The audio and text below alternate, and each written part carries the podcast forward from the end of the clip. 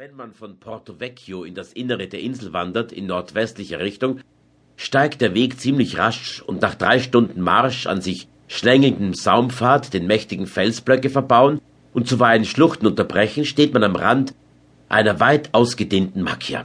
Hier ist die Heimat der korsischen Hirten und der Schlupfwinkel derer, die mit dem Gericht in Widerstreit geraten sind.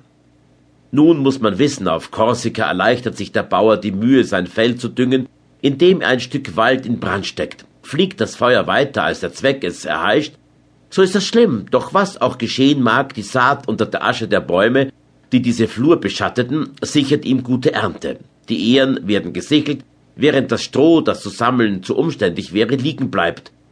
Und aus den unverbrannten Baumwurzeln treiben im Frühling darauf üppige Sprösslinge, die in ein paar Jahren sieben bis acht Fuß hoch sind. So entsteht ein Buschwald, die Macchia geheißen, aus allerlei Bäumen und Sträuchern, die wirr durcheinander wachsen, wie der göttliche Zufall es fügt. Nur mit der Axt in der Hand bricht sich der Mensch darin Bahn, und an manchen Stellen ist das Dickicht so unzugänglich, dass sogar Wildschafe nicht durchkommen. Wer einen Menschen umgebracht hat, enteilt in die Macchia von Porto Vecchio. Dort fristet er sein Leben ungefährdet, wenn er eine gute Büchse, Pulver und Blei besitzt. Nicht zu vergessen den Piloni, das ist ein brauner Kapuzenmantel, der als Lager und als Decke dient. Die Hirten spenden Milch, Käse und Kastanien.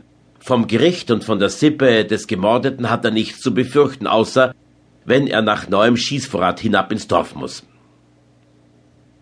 Als ich im Jahre 1800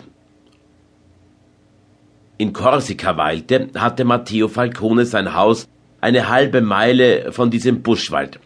Nach dortigem Begriff war er ein wohlhabender Mann. Er lebte vornehm, das heißt ohne viel zu tun, vom Ertrag seiner Herden, die von Hirten, einer Art Nomaden, nach den verstreuten Weiden im Hochlande geführt werden. Ich habe ihn kennengelernt zwei Jahre nach dem Ereignis, das ich erzählen will.